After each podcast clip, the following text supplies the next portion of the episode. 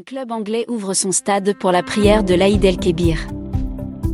Après avoir ouvert les portes de son stade pour la prière de l'Aïd el-Fitr, le club anglais Blackburn Rovers renouvelle l'expérience en décidant de faire de même à l'occasion de l'Aïd el-Kébir.